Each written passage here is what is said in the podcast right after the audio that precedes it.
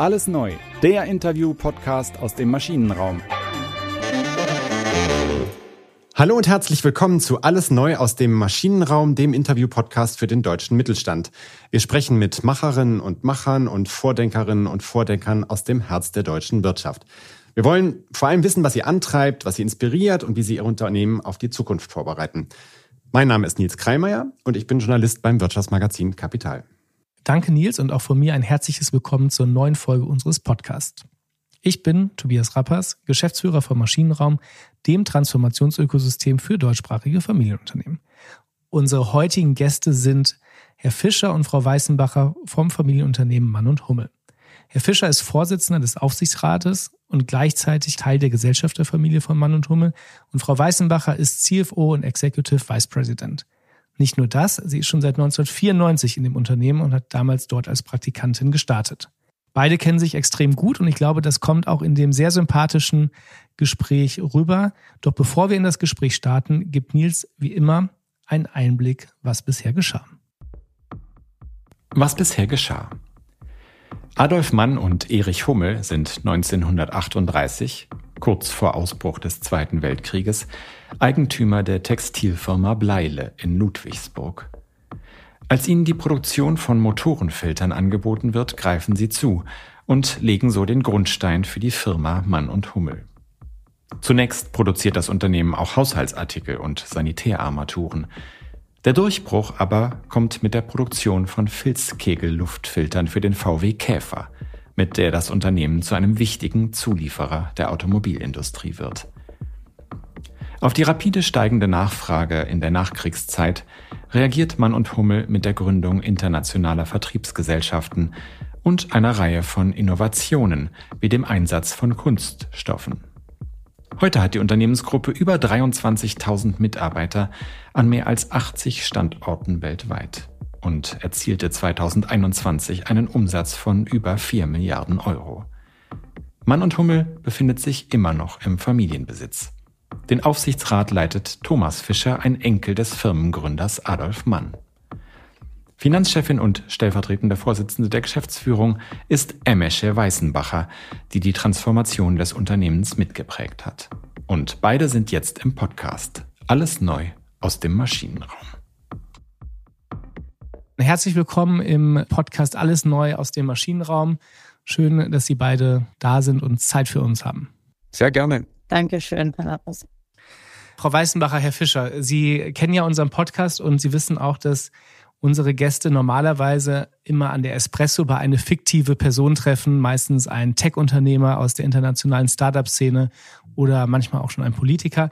Für Sie beide haben wir uns was Besonderes überlegt, denn es ist ja auch eine besondere Folge mit zwei Gästen, die wir haben. Und das, was wir uns überlegt haben, ist, stellen Sie sich doch einmal vor, dass Sie sich vor 20 Jahren zum ersten Mal dann treffen und das hier am der Espresso Bar im Maschinenraum. Wie würden Sie sich gegenseitig vorstellen und worüber hätten Sie vor 20 Jahren wahrscheinlich gesprochen? Also an, das ist für mich nämlich wesentlich einfacher. Ich hatte vor 20 Jahren die gleiche Funktion wie heute.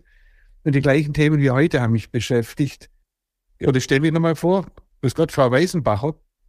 Ähm, schön, Sie zu treffen. Ich bin der Aufsichtsratsvorsitzende von Mann und Hummel, bin Familienmitglied und von daher sehr nah, also als Gesellschafter und Aufsichtsratsvorsitzender sehr nah in der Firma und auch sehr interessiert an den Menschen und Mitarbeitern, die diese Firma nach vorne bringen. Von daher freue ich mich sehr, sehr heute zu treffen. Aber Sie dürfen uns schon ein bisschen erzählen, was Sie machen. Herr Fischer, es äh, freut mich sehr, dass ich Sie heute auch persönlich mal treffen darf. Ich habe viel von Ihnen gehört. Ich leite hier in Ludwigsburg unser Fertigungscenter für Luftfilter. Und ähm, ja, das würde mich schon äh, interessieren, was Sie äh, auch über Ludwigsburg denken. Über Ludwigsburg als Standort wird es gefährlich, über Ludwig von der Fertigungsseite her. Aber von Ihnen habe ich dann durchaus schon gehört. Dankeschön. Das ist schon mal gut, dass Sie Positives über mich äh, gehört haben. Aber was ich über sie gehört habe, ähm, ja, das wäre den Abend füllen. Herr Fischer, Sie haben eben eingangs gesagt, dass Sie eigentlich vor 20 Jahren nicht anders gesprochen hätten, als Sie es heute tun und eigentlich äh, im Grunde über die gleichen Probleme gesprochen Da habe ich so ein bisschen gestutzt, weil man würde ja meinen, in diesen 20 Jahren ist so viel passiert, hat sich auch technologisch so viel entwickelt, dass Sie ja doch vor ganz anderen Herausforderungen stehen. Also wie, wie genau meinen Sie das? Eigentlich hätten Sie das Gleiche gesagt. Richtig, die Herausforderungen sind andere die Welt ist anders geworden, die Dynamik ist eine andere. Aber ich bin schon getrieben. Ähm, na, getrieben ist jetzt ein falsches Wort, weil ich es ja mit großer Leidenschaft und Freude mache. Aber die Firma immer wieder einer Transformation nahezubringen, eine Transformation im Gange zu halten. Das war damals unser Thema, das ist heute unser Thema. Dieser permanente Wandel, ähm, und der geht über die Menschen die Technologie ist bei uns auch wichtig, aber all das, was ich hauptsächlich mache, geht über Menschen. Natürlich bin ich heute ganz anders, als ich früher war. Ich bin heute konsequenter geworden. Ähm, ich bin deutlicher in der Aussage, da ist die Frau Weisenbacher eine große Hilfe für mich, diese Reise ähm, gemacht zu haben, weil wir uns nicht mehr erlauben können, mit so viel ähm, Nachsicht wie vor 20 oder 30 Jahren zu handeln. Da bin ich ganz bei Ihnen, da hat sich viel geändert. Aber wir müssen, wir haben in den 50er Jahren schon angefangen zu transformieren, Produktbereiche wegzugeben, neue Produktbereiche zu entwickeln. Das Einzige, was bei uns stabil ist, ist unser Fokus auf Filtration. Und so meine ich das. Wir haben einen permanenten Wandel und den am Gange zu halten, die Gesellschafter dabei zu halten, unterstützen. Das ist eine tolle Firma mit einem ähm, tollen Purpose auf Neudeutsch.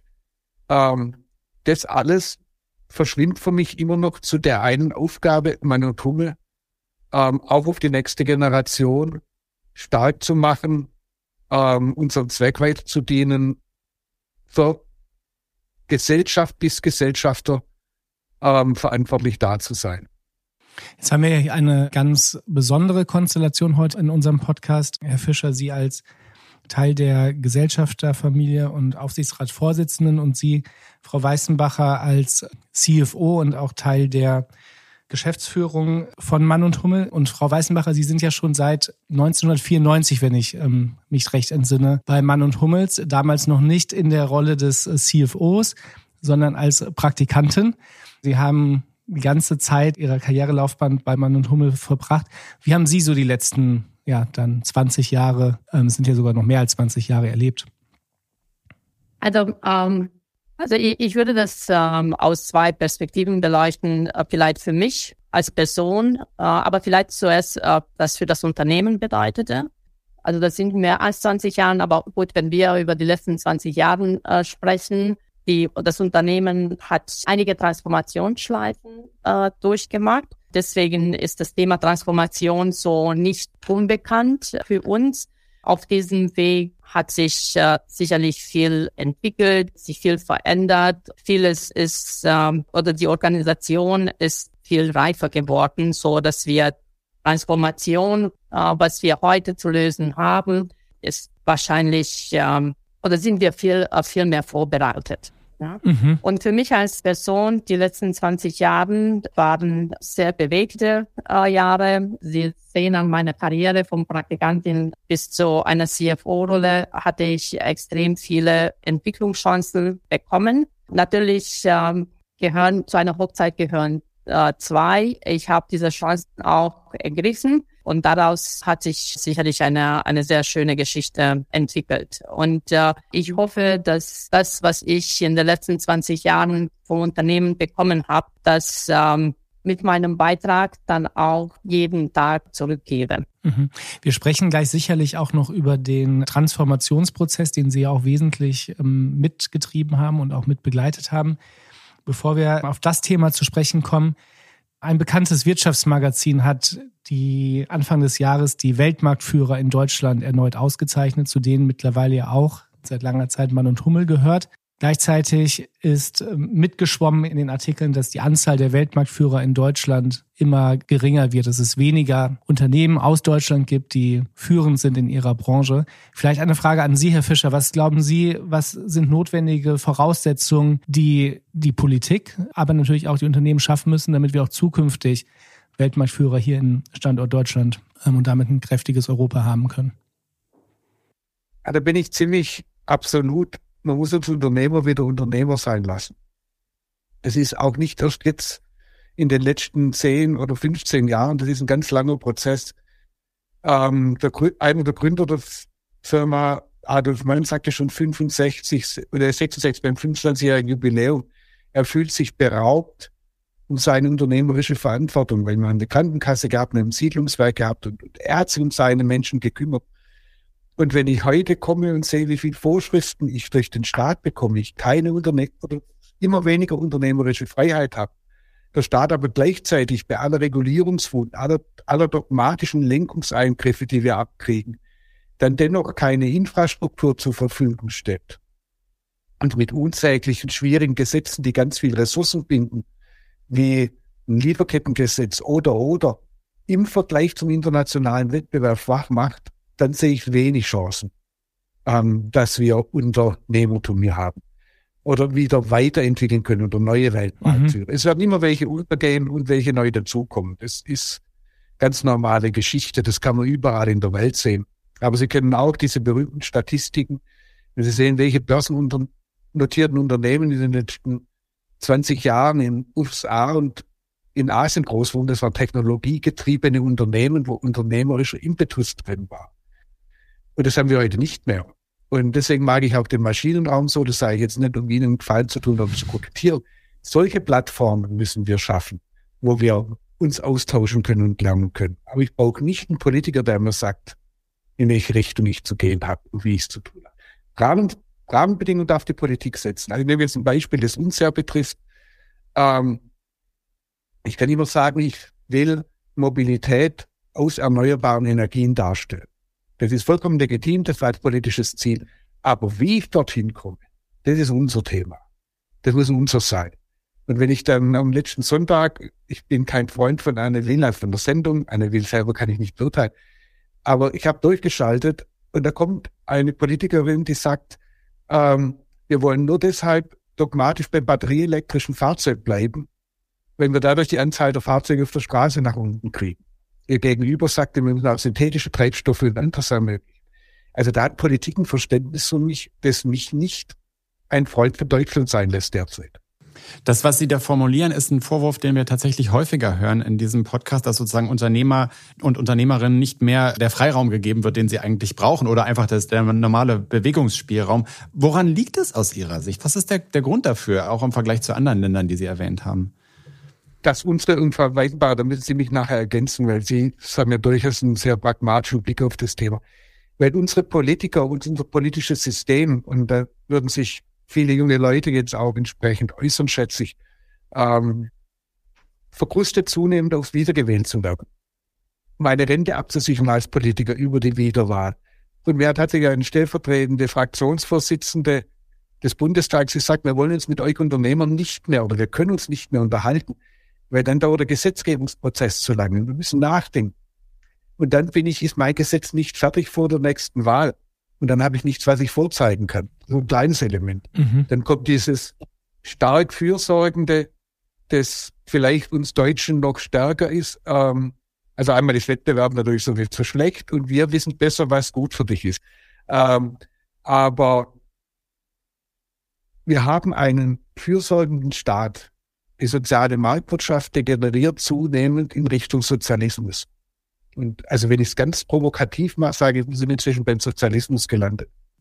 Wir hatten auch in unserer Folge Anfang des Jahres im Januar mit Herrn Rocholl von ASMT und mit Frau Kammerlander auch darüber gesprochen und Dort wurde auch deutlich, dass die Rahmenbedingungen in Deutschland natürlich sehr schwer auch beeinflussbar sind dann durch die Familienunternehmen. Die Familienunternehmen selbst aber eigentlich sehr resilient sind und auch mutig sind und auch langfristig Entscheidungen treffen wollen und da dann auch den Bewegungsfreiraum suchen und auch die Verantwortung übernehmen wollen, um Wohlstand in Deutschland auch zu schaffen. Frau Weißenbacher, Sie wurden jetzt gerade zweimal vom Herrn Fischer angestupst von der Seite hier auf, auf dem Bildschirm sozusagen. Ich kann mir vorstellen, dass Sie eine, natürlich Ihre eigene Perspektive ähm, auf das Thema haben, aber sicherlich auch eine Meinung. Wie sehen Sie das? Also dem Herrn Fischer kann ich beipflichten, dass ähm, wenn wir unsere Politiker anschauen, was ich vermisse, ist tatsächlich ähm, diesen Know-how über die Wirtschaft und auch äh, ganz einfach, wie Unternehmen funktionieren. Ich frage mich manchmal, haben Sie schon mal ein Unternehmen von Ihnen gesehen? Mhm. Ja? Und äh, was ich vermisse tatsächlich, dieser echte Interesse und echte Bereitschaft, dass Politik und Wirtschaft sich auseinandersetzt mit dem äh, mit den Themen, wirklich dass gemeinsam dann äh, Lösungen auf die akuten Themen findet. Also tatsächlich dieser dieser Regulierung erfordert von uns so viel mehr Aufwand. Ja? Und wenn wir bei der Nachhaltigkeit bleiben oder Emissionsschutzthemen, äh, es geht nicht darum, dieses Thema in Frage zu stellen. Ja? Aber es geht darum, wie, in welchem Zeitraum und was sagen ganz einfach die Zahlen, Daten, Fakten und nicht, was unsere Dogmen und Ideologien uns, uns leiten. Ne? Mhm. Und noch ergänzend, was ich glaube, bei uns in Deutschland ein bisschen verloren geht und wahrscheinlich das gilt auch für die westlichen äh, Länder und äh, Kulturen, ist äh, der Leistungsgedanke mhm. ja, dieser Performance-Kultur. Also sie finden immer weniger Menschen, die wirklich bereit sind, die Extrameilen zu gehen und etwas mehr erreichen zu wollen. Ja, also ich habe sehr oft den Eindruck, dass wir einfach satt geworden sind ja, und durch den Wohlstand dann auch verwöhnt geworden sind. Mhm. Es gab einen, in der FAZ einen sehr schönen Artikel ähm, von dem ähm, Jetzt müssen wir. Nein, nein, nein, der äh, Fußballtrainer äh, von dem. Das war der, der, der, der Jugendtrainer von Bayern München und Nationalmannschaft mhm. Gerland hatte, glaube Und der, der Titel ist ähm, In Watte gepackt, hat man noch keine Weltmeister hervorgebracht. ja, und diese Diskussion führe ich mit, äh, mit meinen eigenen Kindern, Thema Work-Life-Balance. Also wahrscheinlich auch mit meiner äh, kulturellen Hintergrund, ich kann mit diesem Begriff zum Beispiel nicht viel anfangen. Mhm. Ich wurde so erzogen, dass Arbeit ein, gibt meinem Leben einen Sinn. Und natürlich äh, brauche ich eine Arbeit, die, mein, äh, die mir viel Spaß macht mhm. ne, und Energie gibt. Aber dafür bin ich verantwortlich. Ne? Dann dieser Liebe zur Arbeit und dieser Bereitschaft, Eigenverantwortung zu tragen, das ist heute immer weniger da. Und wenn ich dann noch ergänzend eingreifen darf, um es wieder ein bisschen auf unser Unternehmen ja, zu machen. Gerne. Ich bin gerade vor dieser spannenden Situation, wir sind mit der Automobilindustrie groß geworden. Und das war für uns ein relativ angenehmes Entwickeln internationaler Märkte, weil wir immer unseren Kunden hinterhergehen konnten. VW oder Daimler gingen nach Brasilien oder nach China und in deren Spuren sind wir. Mhm. Gefolgt und haben Märkte dann auch erfolgreicher entwickelt, auch im Ersatzgeschäft und in anderen Bereichen. Jetzt wollen und müssen wir uns auch auf andere Filtrationsfelder begeben. Sauberes Wasser, saubere Luft, Sie, Sie kennen ja unsere Slogans. Das sind ganz andere Märkte, wo auch die Leute nicht auf uns gewartet haben, weil man dadurch das Potenzial sehr fähige Wettbewerber sind und plötzlich müssen wir uns umstellen und wir müssen wieder mehr in diesen Leistungsgedanken kommen, ähm, neu erfinden, das was Frau Weisenbacher gerade gesagt hat, und das ist unsere ganz große Herausforderung, auf diese Reise unsere Menschen mitzunehmen. Und wenn die Politik es schaffen würde, zu sagen, ich muss euch auf den Wandel mitnehmen und ich muss nicht das Bestehende halten, das, und wir haben ja ein unglaublich hohes Niveau erreicht über die letzten 100 Jahre, ähm, dann wäre schon viel gewonnen. Mhm und ergänzt, wir können auch in den Schulen anfangen. Jetzt schauen Sie mal, äh, was äh, unsere Kinder, in meinem Fall, mein, meine Enkeltochter wahrscheinlich auch äh, vorgelebt äh, und gelehrt bekommen, äh, mhm. bekommen wird. Und das ist alles nur nicht Unternehmertum. Ja? Das ist ein guter Punkt, den wir gleich auch nochmal vertiefend aufnehmen können, wenn wir über das Thema Kulturveränderung sprechen und auch Vorbilder in der Ausbildung. Herr Fischer, ich wollte nochmal ganz kurz dort andocken, was Sie gerade gesagt haben, weil für unsere Hörer und Hörerinnen ist es vielleicht nicht ganz so klar die sich vielleicht jetzt gerade zum ersten Mal mit Mann und Hummel beschäftigen, dass Mann und Hummel als Automobilzulieferer natürlich sehr groß geworden ist durch die Automobilindustrie, so wie Sie das gerade auch beschrieben haben und genau diese Industrie natürlich vor einem großen Umbruch steht, den wir, glaube ich, alle irgendwie mitbekommen oder zumindest mitlesen können. Die Elektrifizierung der Antriebsstränge, die Veränderungen in der Zulieferstrukturen bei den Autos führen, ähm, auch der Shift der Premium-OEMs, weniger auf Volumen zu gehen und, und mehr auf margenträchtige Autos. Für Mann und Hummel bedeutet das natürlich eine Transformation, die Sie nicht erst jetzt einleiten, sondern schon vor einigen Jahren eingeleitet haben. Können Sie ein bisschen beschreiben, ähm, wie Sie sich auf diesen Umbruch in dem Markt auch vorbereitet haben und wie man das als Unternehmen auch strukturiert angeht? Denn es, es kommt ja nicht überraschend für Sie. Ja, ich kann es versuchen. Wir werden dann wahrscheinlich Ping-Pong spielen. Also ich lasse mal diesen Punkt draußen, wie sich Unternehmen aufstellen wollen mit kleineren Volumen mehr in die mhm. äh, Margenrechte-Produkte. Weil das ist über die Digitalisierung und die Kundenschnittstelle oder die Fahr Fahrerschnittstelle. Und da bin ich, da habe ich eine Meinung, aber ich bin nicht der Experte. Von daher gehe ich auf unseren Bereich zurück und sage relativ recht entspannt, wir haben gute Voraussetzungen, umzustellen, weil egal, ob ein Fahrzeug batterieelektrisch mit Wasserstoff oder mit synthetischen Treibstoffen angetrieben wird, sie brauchen erstmal einen Innenraumfilter.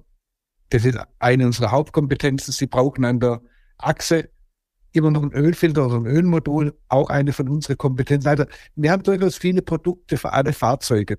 Ähm, teilweise sogar ähm, mehr Wertinhalt bei neuem Antriebstypen als bei alten. Mhm. Aber das Spannende, und da kommt jetzt für uns die Herausforderung, ist zum einen verschiebt sich in andere Regionen. Mobilität wird von Region zu Region unterschiedlich definiert werden und bis Indonesien und Afrika batterieelektrische Fahrzeuge im urbanen Umfeld darstellen kann, wird es länger dauern, als es China zum Beispiel in Shanghai heute schon oder Peking heute schon auf die Beine stellt. Das Zweite ist, ähm, und das ist für uns die große Herausforderung, und da ist die Frau Weisenbacher bei uns die, die das im Haus verantwortet und treibt, ist, was wir mit Daten machen können. Wenn ich, ich gehe auf den Innenraumfilter, wenn ich die Luft länger im Innenraum halten kann, ohne sie kühlen oder heizen zu müssen, erhöhe ich die Reichweite eines batterieelektrischen Fahrzeugs. Und dafür kriege ich den Wert oder kriege ich eine bessere Bezahlung von Kunden. Bis hin, dass wir dann CO2 und Kohlenwasserstoffe binden werden, um die Luft noch angenehmer werden zu lassen. Aber da müssen wir mit Daten umgehen lernen. Mhm. Und auf Datenplattformen spielen lernen, weil bis ein Automobilhersteller wird uns nicht erlauben, dass wir die Daten alleine haben und verantworten. Das wird irgendein Ökosystem entsteht da gerade. Und da hat Frau Weisenbacher vor, zu Beginn ihrer CFO-Zeit angefangen, unsere ganzen datengetriebenen Plattformen ähm, und Initiativen zu machen. Frau Weisenbacher, wenn Sie da kurz rein wollen. Ja, ähm, ich weiß nicht, äh, Herr Lappers, äh, wenn, äh, wenn wir auch über diesen Transformationsprozess in sich sprechen wollen, weil die Frage war, wie gehen wir das strukturiert an? Aber wir können gleich in, in das Thema Digitalisierung auch ja, reinspringen. Gerne, gerne. Vielleicht muss ich doch, doch mit dem Prozess anfangen. Mhm. Also eigentlich schon in, ähm, in 2016 haben wir als, als Unternehmen zum ersten Mal unsere Unternehmensstrategie wirklich beschrieben. Und äh, als Grundlage haben wir, äh, glaube ich, 100 Megatrends äh, uns angeschaut. Und äh, wir haben drei Megatrends identifiziert, die für äh, unser Geschäft einen signifikanten Einfluss haben wird. Und das ist Mobilität, Nachhaltigkeit und Digitalisierung. Mhm. Und schon in 2010 haben wir das auf unsere Agenda geschrieben. Gleich, glaube ich, danach haben wir unseren ersten digitalen Hub in, äh, in Singapur gegründet. Dieser digitale Hub äh, hat den Schwerpunkt IoT und äh, Data Analytics, äh, Datenanalyse. Mhm. Dann äh, in ähm, 2020 haben wir mit Accenture einen Ansatz, eine Initiative gestartet, wo wir die Organisation bottom-up ermuntert haben, so Use Cases zu identifizieren und zu bearbeiten. Und das ist auch mit Daten zu arbeiten. Das ging eher in Richtung äh, Predictive äh, Analytics. Mhm. Und so hat es, äh, hat es angefangen. Dann, als wir festgestellt haben, dass äh, jetzt haben wir den Punkt erreicht, wo in den Bereichen das Thema sich mehr etabliert und wir da die Gefahr laufen können, dass wir doppelte Strukturen aufbauen. Dann haben wir äh, nochmal uns konsolidiert und äh, unsere Digitalisierungsstrategie tatsächlich auf Papier äh, geschrieben. Mhm. äh, oder als Konzept definiert. Äh, und dann kamen natürlich auch die nächsten digitalen Hubs mit, äh, mit anderen, anderen Schwerpunkten. Und wenn ich da kurz rein darf, der erste Schritt war sehr wichtig. Wir sind vom holistischen System abgekommen. Der Fischer hat das Holistische geliebt. Frau Weisenbacher und ihre Begleiter haben damals gesagt, nein, wir machen die kleinen, schmalen Use Cases. Ja. Und das Zweite, was Frau Weisenbacher gerade erwähnt hat, diesen Pfad zu definieren, an dem wir uns entlang bewegen wollen, wo wir dann immer mal wieder unterbrechen, Bestandsaufnahmen machen, korrigieren in einer relativ echt agilen Methodik.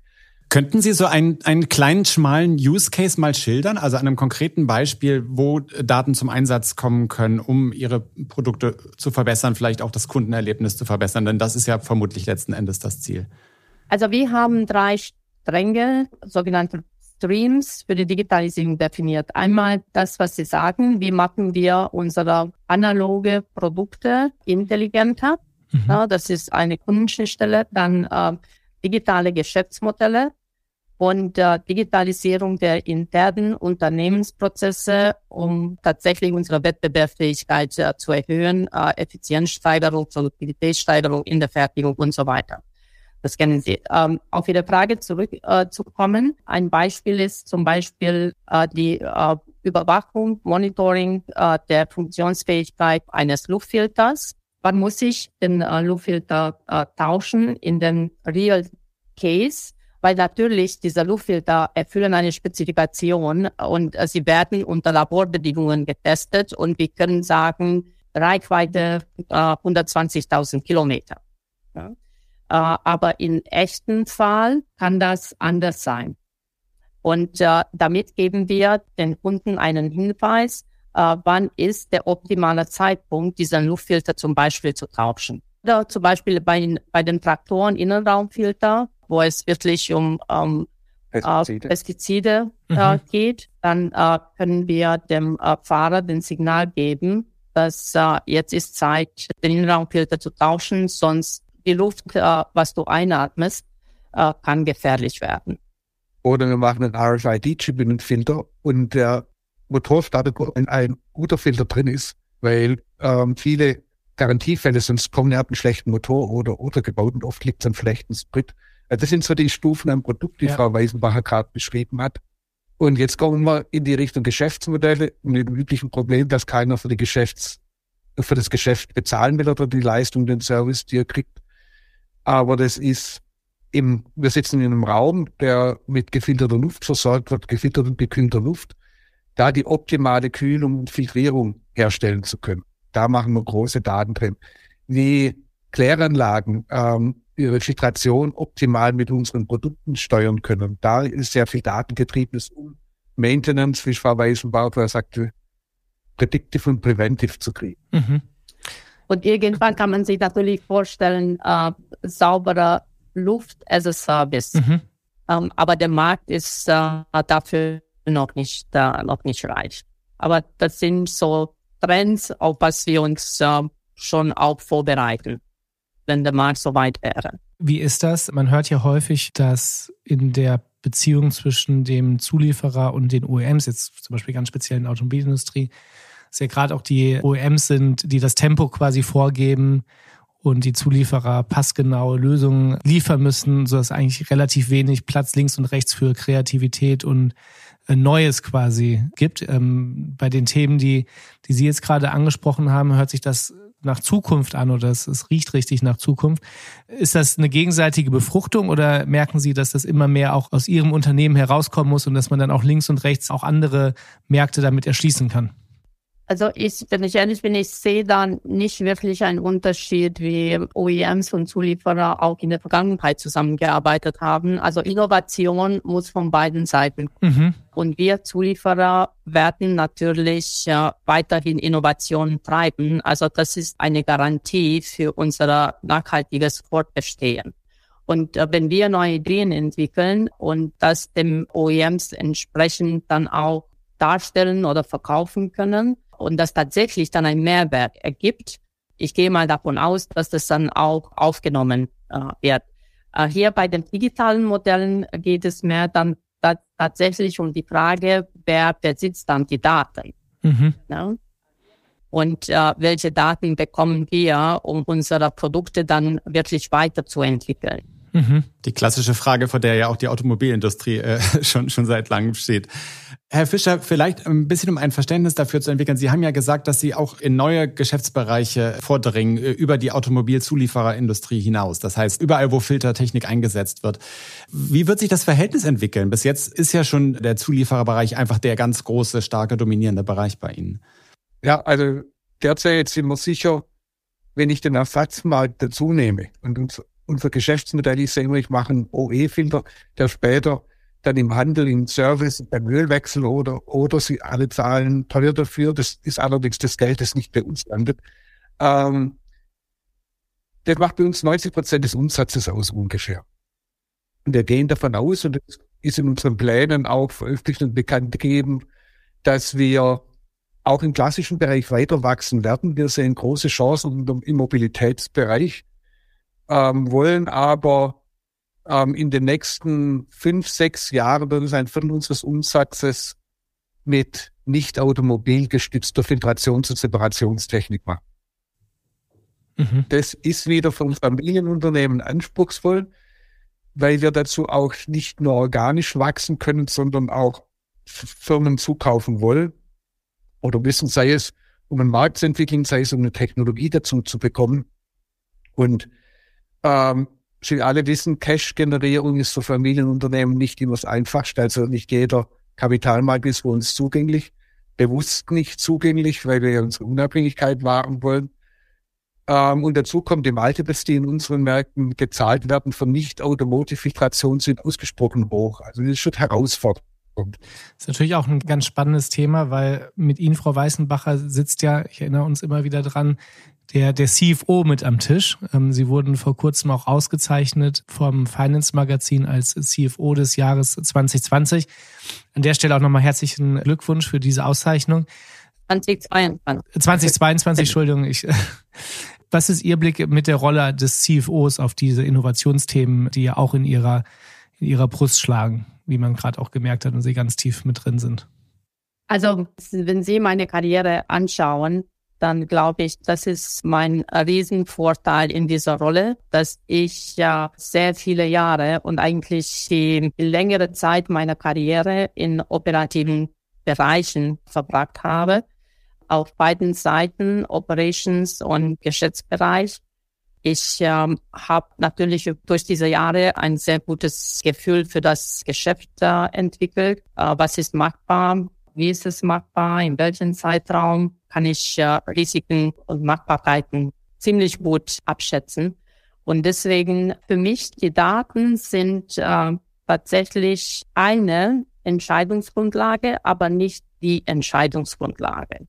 Also ein CFO muss, glaube ich, immer mehr verstehen, welche strategische Bedeutung ein Thema hat, mhm. um tatsächlich dann die Initiative entscheiden zu können und diesen Balance zu finden, äh, welches Risiko gehe ich ein, auch wenn die Zahlen mir nicht gerade das zeigen, was ich gern sehen täte.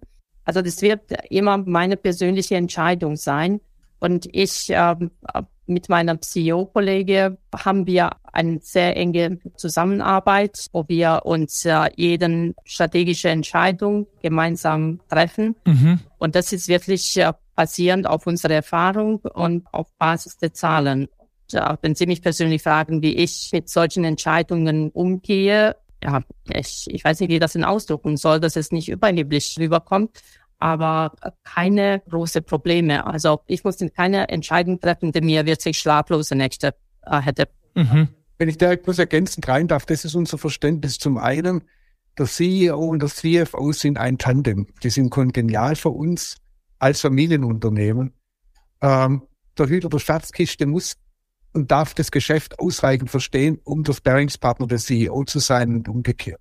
So bin ich schon in meiner frühen Jugend außerhalb der ITT Automotive konditioniert worden, dass der Controller der Geschäftspartner ist. Mhm. Techniken wie Steuer und Buchhaltung und Reporting kann man sich leichter aneignen.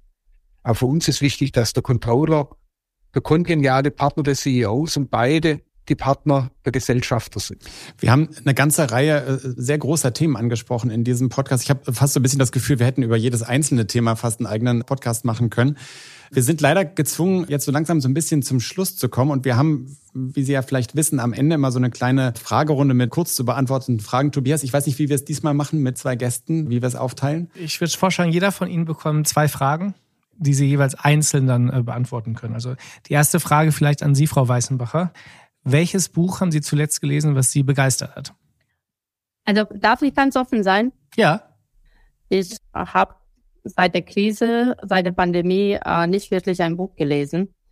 Äh, allerdings, was äh, ich jetzt gern lese, sind Kinderbücher äh, mit meiner, äh, meiner Enkelin. Mhm. Und äh, das sind äh, äh, eher ungarische Bücher, weil meine Aufgabe ist, ihr die ungarische Sprache beizubringen. Äh, die Mama und der äh, Papa dürfen äh, dann äh, die deutsche Sprache richtig beibringen und nicht mit meiner äh, grammatischen äh, Fehler. Deswegen, also ich kann Ihnen ein paar ungarische Titel nennen, aber das würden Sie, glaube ich, nicht kennen. das wird wahrscheinlich dann schwierig für den Großteil unserer Zuhörer, das dann bei Amazon einzutippen ja. als, äh, als Geschenk. Ja. Herr Fischer, der Hauptsitz von Mann und Hummel liegt ja in Ludwigsburg in der Nähe von Stuttgart. Ähm, wenn man zum allerersten Mal dort ist, was sollte man unbedingt machen? Natürlich Mann und Hummel besuchen. Ähm, und nicht nur, weil wir ein schönes Museum haben. Ähm, ernsthaft, Manuel Kummel hat ein wunderbares Barockschloss. Wir rüsten uns immer damit, das größte erhaltene Barockschloss Deutschlands. Also Würzburg ist etwas größer, aber ist beschädigt worden. Mit einer wunderbaren Parkanlage und einer sehr barocken Stadt, die dazu passt. Äh, man kann auch in diesen ganzen Führungen kriegen von Menschen, die dann sich kostümieren wie die Zeit und da kommt die Cortisane oder der Mastern oder anderes. Also das gibt einen sehr guten Eindruck über die Zeit weil Ludwigsburg ist ja ein Kunstgebilde, dann nehme ich gleich auf. Der Herzog damals, später König, kam ja aus Stuttgart. Aber ähm, er hat dann was mit einer Hofdame angefangen und seine Königin oder Herzogin sagte ganz hart, nicht unter meinem Dach. Und dann hat er halt sein Jagdschloss in Ludwigsburg ausgebaut zum Barockschloss und lebte dort mit seiner Kurtisane froh und fröhlich dahin. Sehr, sehr, sehr schön. Es macht Lust, Ludwigsburg äh, mal besuchen zu kommen. Ähm, Frau Weißenbacher, eine Frage wieder an Sie. Wir hatten anfangs des Podcasts jetzt gar nicht mehr so richtig drauf eingegangen, auch über die Notwendigkeit gesprochen, Vorbilder zu haben. Äh, Vorbilder, die vielleicht auch für mehr Unternehmertum äh, anregen und vielleicht auch das Schaffen, dass Talente den Weg in die deutschsprachigen Familienunternehmen finden. Hatten Sie ähm, in Ihrer Karriere und in Ihrer Zeit Vorbilder, an denen Sie sich orientiert haben? Wenn man das an einer Person festmachen will, dann nicht. Alle meine Vorgesetzten waren ausnahmslos äh, meine Mentoren und Coaches mhm. und deswegen sind jetzt tatsächlich ausnahmslos äh, auch meine Vorbilder. Sie haben mir diesen Weg ermöglicht. Ich will und ich hoffe, dass ich mindestens größtenteils auch so ein Vorgesetzter bin, ein Führungskraft, der Karrieren äh, ermöglicht und äh, Organisationen auf die nächste Stufe hebt. Und äh, damit haben Sie einen Großteil auch der ähm, Firmengeschichte und auch der Familiengeschichte sozusagen des ähm, Familienunternehmens Mann und Hummels mitbekommen. Und damit leitet das perfekt die letzte Frage ähm, ein. Herr Fischer, die geht natürlich an Sie, äh, weil nur Sie sie jetzt in dem Duett am besten beantworten können. Und zwar, welches Kapitel Familiengeschichte möchten Sie einmal geschrieben haben? Oh, das ist die Fortsetzung. Ähm, es ist mir, oder mein Antrieb ist, die unternehmerische Tradition oder diese unternehmerische Dynamik, die die Gründer gebracht haben. Das Unternehmen wurde ja im Krieg gegründet und in den Nachkriegsjahren dann groß gemacht, teilweise als Textilunternehmen, immer wieder auch neu weiterentwickelt. Wenn wir das bewahren können im Unternehmen, ähm, diese unternehmerische Komponente aufrechtzuerhalten, gepaart mit der Fähigkeit, dass die nächste Generation sich auch als Treuhänder versteht, um die Firma weiterzuentwickeln in dem unter wirklich schönen Firmenzweck, den wir haben, ist so das Kapitel, das ich schreiben will. Das heißt immer, die dritte Generation versemmelt das Ganze. Aber wenn ich es also schaffe, gut in die vierte Generation zu bringen und die vierte Generation weiterzugeben, und wir haben tolle junge Gesellschafter, da kannte die, die Frau Weißenbacher eher neutralere Botschafterin. Aber es gelingt uns sehr gut, ähm, das Firma und Gesellschafter eine schöne Symbiose sind. Und wenn ich das noch eine weitergeben kann, dann habe ich ein schönes Kapitel geschrieben. Vielen, vielen Dank an Sie beiden für das super sympathische Gespräch und wir haben gelernt, dass man vor allen Dingen Weltmutführer sein muss, um die Zukunft zu gestalten. Und nochmal vielen, vielen Dank. Ganz vielen Dank. Gerne. Vielen Dank. So, wow, das war ein äh, spannendes Gespräch, Nils. Wir hätten tatsächlich noch über die ein oder anderen Themen sprechen können. Ähm, ich hätte auch das Thema Work-Life-Balance und Kultur noch interessiert. Das glaube ich. Aber ähm, wir haben ja noch mehrere Möglichkeiten, auch die beiden hier im Maschinenraum äh, zu sprechen. Ja, für mich war tatsächlich äh, ganz interessant äh, dieser Punkt, über den wir ja leider auch nur kurz gesprochen haben, dass äh, ein CFO oder eine CFO, wie wir es jetzt hatten, äh, unter Umständen vielleicht sogar die beste Person im Unternehmen sein kann, um eine Transformation voranzutreiben, weil sie ja die Zahlen im Blick hat und äh, deswegen auch so ein bisschen immer schon die, die, die Grenzen abschätzen kann und trotzdem den Auftrag hat, die Transformation voranzutreiben. Also spannend eigentlich, vielleicht sogar ein Modell für andere Unternehmen. Die äh, Themen gehen uns nicht aus und wenn ihr, liebe Hörerinnen und Hörer, Tipps habt, Empfehlungen habt, Wünsche habt, wenn ihr euch hier im Podcast wünscht, Gesellschafter, die die CFO-Rolle einnehmen oder in anderen Konstellationen, ihr seht, wir sind äh, flexibel und nehmen die Wünsche wahr und freuen uns auf die kommenden Folgen mit euch. Genau, wir haben dafür auch eine E-Mail-Adresse eingerichtet, die da heißt allesneu@maschinenraum.io. Aber ihr könnt uns natürlich auch einfach bei LinkedIn schreiben oder auf anderen angeschlossenen sozialen Netzwerken. Ganz vielen Dank und alles Gute. Tschüss.